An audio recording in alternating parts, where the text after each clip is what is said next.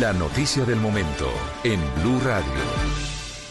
Mucha atención fue citado a interrogatorio el general en retiro Nicasio de Jesús Martínez, que era el comandante del Ejército Nacional de Colombia. ¿Por qué? Ricardo Espina es, por supuesto, el director del servicio informativo de Blue Radio, Ricky.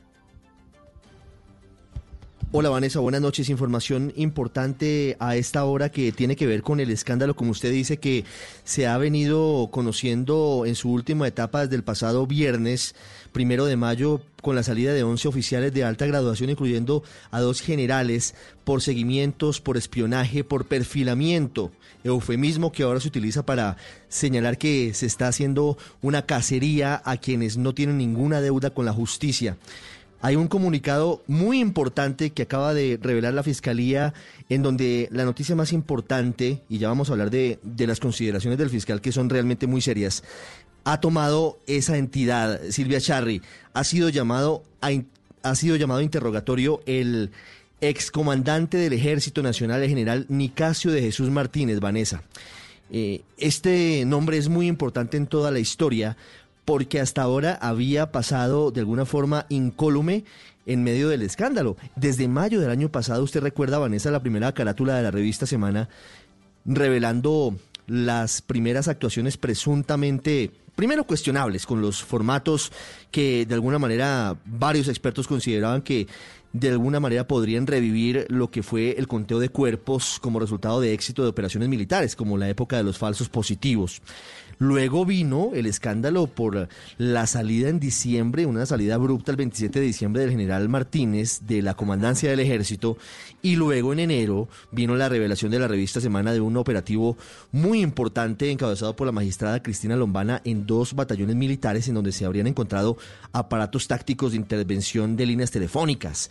Eh, desde allí empezó la investigación al general Martínez, no había avanzado mucho, hay que decirlo, y la noticia hasta ahora que podemos confirmar es que el fiscal general ha llamado a interrogatorio al general Nicasio Martínez, hasta hace pocos meses el comandante del Ejército Nacional. Silvia Charri, ¿qué más ha dicho el fiscal general Francisco Barbosa? Buenas noches.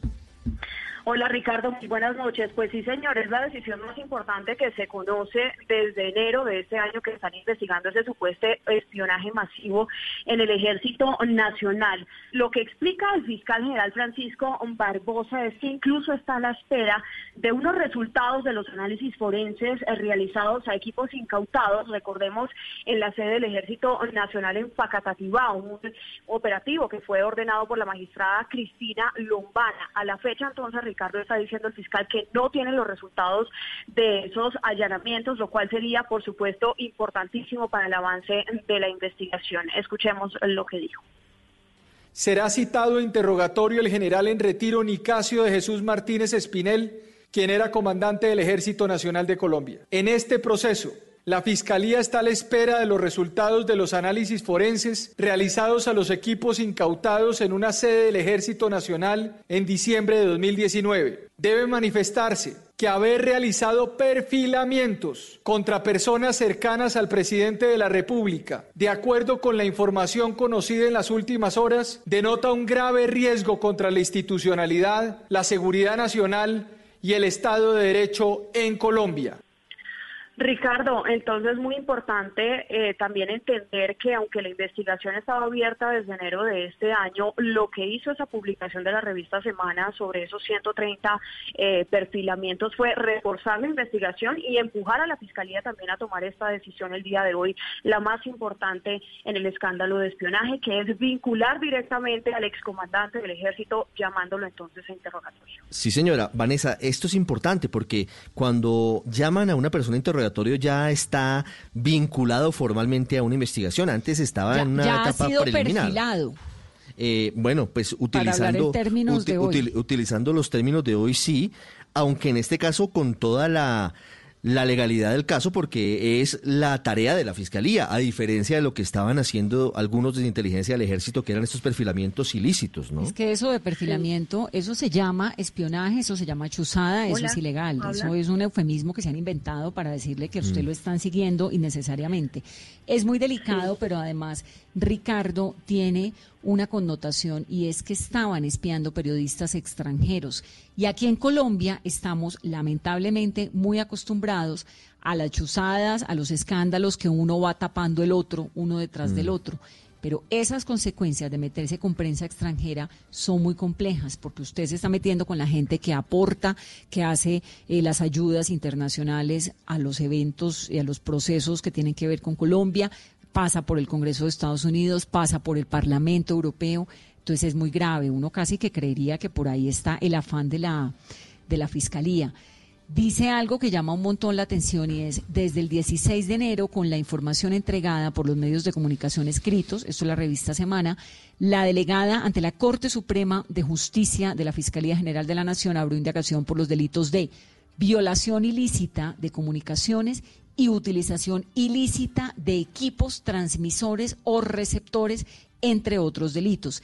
Y como telón de fondo, el gran interrogante, ¿para dónde iban esas informaciones? Esos perfilamientos, ¿quién los pidió? Porque esto, ¿quién lo va a hacer? ¿Para qué? ¿No? Claro, claro. Eso que, que revela hoy la Fiscalía, pues es lo que dio a conocer en su momento la revista Semana Vanessa, que es muy grave porque hay testimonios desde ese momento de varios oficiales, de varios militares, que hablaban de la manera en la que se estaban haciendo chuzadas literalmente. No estamos hablando de perfilamientos, estamos hablando de interceptación de llamadas telefónicas, de conversaciones de WhatsApp y de Telegram, de periodistas de nuevo, por supuesto, pero también de magistrados de la Corte Suprema de Justicia como la, magistrada Cristina Lombana, que tenía en su despacho el proceso contra el expresidente Álvaro Uribe.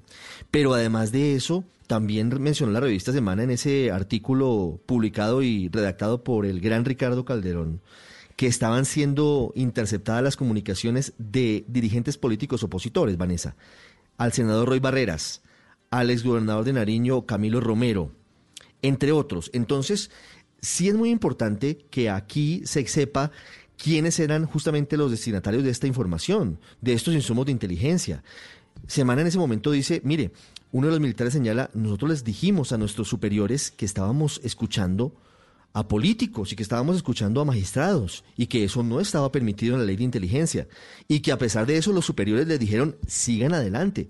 Vanessa, es el momento de que sepamos quién daba las órdenes encima de los generales incluso y a quién iban estos insumos, porque no, no, veo a un militar buscando información de políticos opositores al gobierno o, contrarios a, al centro democrático, por ejemplo. No, pero además, ¿para qué? ¿Para su propio interés? Nadie chuza a nadie para sí mismo. Eso tiene una directriz y eso viene de alguna parte que es de mm. donde no sabemos. Un tema, dos temas delicados. Uno, el general Nicasio Martínez iba nada más y nada menos que para la OTAN, ¿no? Para la Organización del Tratado del Atlántico Norte. Y hoy, pues se cayó, esto fue una primicia de Blue Radio, ese nombramiento. Pero además, el punto 5 del comunicado de la Fiscalía dice lo siguiente: debe manifestarse que haber realizado perfilamientos contra personas cercanas al presidente de la República, creo que eso tiene nombre y apellido y es eh, Jorge Mario, Isman. ¿no? De acuerdo con la información conocida en las últimas horas, denota un grave riesgo contra la institucionalidad, la seguridad nacional y el Estado de Derecho en Colombia. Este evento se investigará hasta las últimas consecuencias. Isman es el actual embajador en el Vaticano.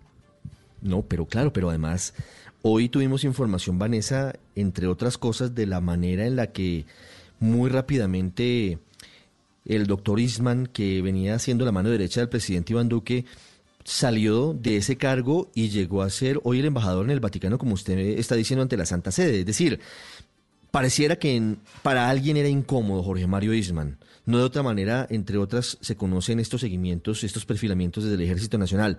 Pero le tengo otro elemento importante que tiene Silvia Charri que creo que todavía nos acompaña. Y es que Vanessa, todo hay que decirlo, a finales de diciembre del año pasado, la magistrada Cristina Lombana de la Corte Suprema encabezó el allanamiento en dos batallones, uno de ellos en Facatativá. Es el momento, Vanessa, mes de mayo, y la doctora Cristina Lombana no ha compulsado copias ni a la Fiscalía ni a la Procuraduría sobre los resultados de esos allanamientos. Y estaba en la obligación de hacerlo, porque, porque aquí hay generales que no están bajo el resorte de la Corte, hay coroneles que deben ser también investigados por la Fiscalía. Silvia Charri, que sabemos de esta parte de la historia que estábamos investigando y que ya hoy revela esta hora el fiscal Barbosa. Sí, señor. Y sobre todo, Ricardo, que la magistrada Lombana se dio cuenta que la Fiscalía abrió una investigación de oficio en contra ante el general Nicasio Martínez desde enero de este año, por lo que era sobre todo más necesario que ella trasladara las copias de la investigación. Pues ahí, básicamente, lo que sabemos, Ricardo, es lo que cuentan en el comunicado en el punto número 3, que digamos el fiscal de alguna manera le tira una puya a la Corte Suprema de Justicia en el sentido de que está a la espera justamente de esos resultados. Eh, del allanamiento y todo, de todos los elementos que incautaron en esa sede de donde supuestamente habrían mensajes de WhatsApp, fotos de los seguimientos que se habían realizado a eh, periodistas, líderes políticos, entre otras cosas. Esto, por supuesto, sería fundamental para que la Fiscalía avance en la investigación. Pero le voy a resaltar dos puntos eh, muy importantes también para que los tengan en cuenta de lo que ahorita hablaban eh, en la mesa. Y es que en este momento, en esta etapa procesal, se puede decir que la Fiscalía está investigando al general Nicasio Martínez como presunto responsable ya de dos delitos, violación ilícita de comunicaciones y utilización ilícita de comunicaciones. Claro, e, y eso es importante, Vanessa, recordar que esto es por lo de diciembre, no por lo nuevo, no por lo que reveló este fin de semana la investigación de la revista Semana. Este interrogatorio es por cuenta de lo que pasó el año anterior. Sí, pero no, un momento porque tengo un interrogante ahí. El mm. comunicado arranca, Ricardo, diciendo, en atención a las más recientes revelaciones sobre presuntos perfilamientos ilegales a periodistas, defensores de derechos humanos, al entonces secretario general de la presidencia y a un eh, asesor alto del alto comisionado para la paz, ¿esto no sería la coyuntura del fin de semana? Claro, no, es que, claro, digamos, aquí hay un, hay un punto que es fundamental y es que tristemente, pero bueno, en medio de todo más vale tarde que nunca, la revista Semana con sus publicaciones está presionando a que el Ministerio de Defensa y la Fiscalía entregue resultados y, y, haga avances en las investigaciones, Vanessa.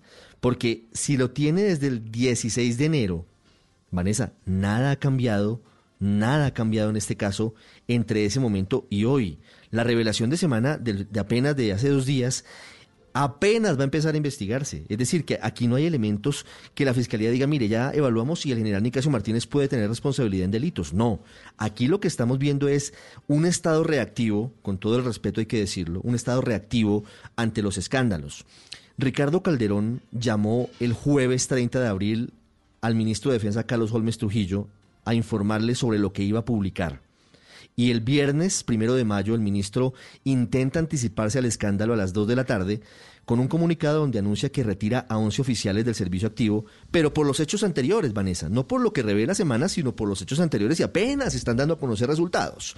Y ahora lo que hace la Fiscalía, igualmente, es que enero, febrero, marzo, abril, mayo, cinco meses después, digamos que no es tampoco tan, tan demorado el, resultado, pero pero eh, cuatro meses después. el beneficio de los cuatro. meses después, lo que hace la Fiscalía es que en medio de la coyuntura de las nuevas revelaciones dice, mire, sí, lo que se descubrió en diciembre y en enero se conoció por parte de la Fiscalía es grave y el general Nicasio Martínez debe responder como interrogado en la fiscalía por dos delitos. Todavía esto no es imputación, Vanessa, y hay que ser muy claros. Aquí no estamos condenando al general Nicasio Martínez porque aquí estamos todavía en una etapa procesal previa.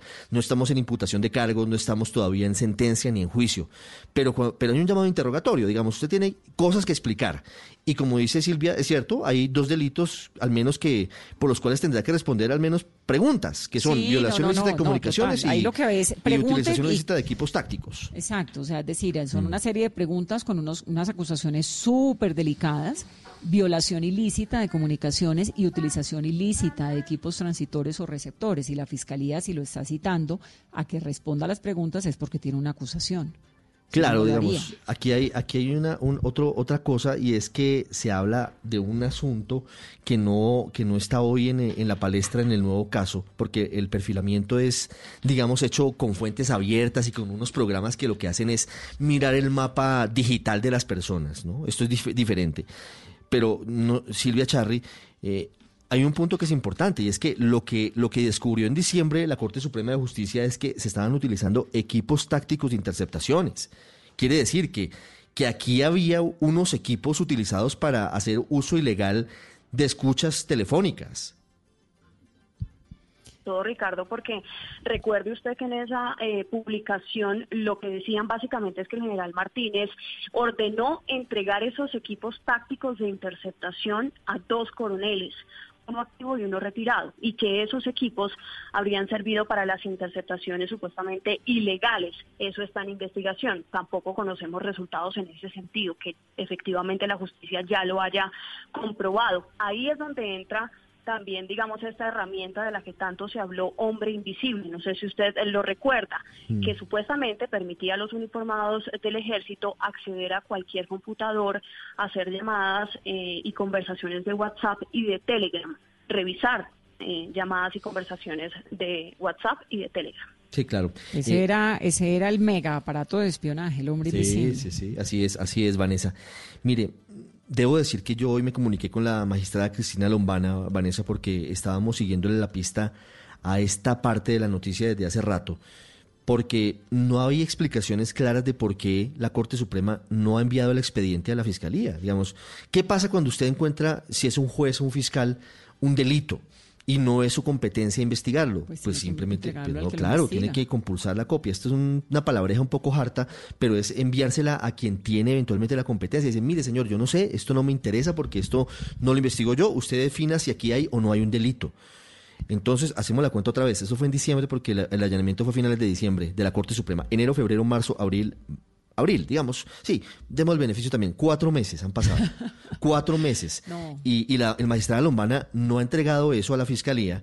Yo le pregunté hoy a la magistrada Lombana si eso se había hecho o no se había hecho y me dejó en visto, no me respondió. Mm. Me dice por otro canal que ella no puede decir nada porque se ganaría una recusación pero, pero sí quedan muchas dudas, porque si hubiese entregado el material, seguramente esta investigación, Vanessa, iría mucho más avanzada, porque la Fiscalía arrancó de cero, arrancó con el material que reveló Semana, y si hubiera tenido lo de la, lo de la Corte Suprema, pues posiblemente tendríamos resultados más adelantados.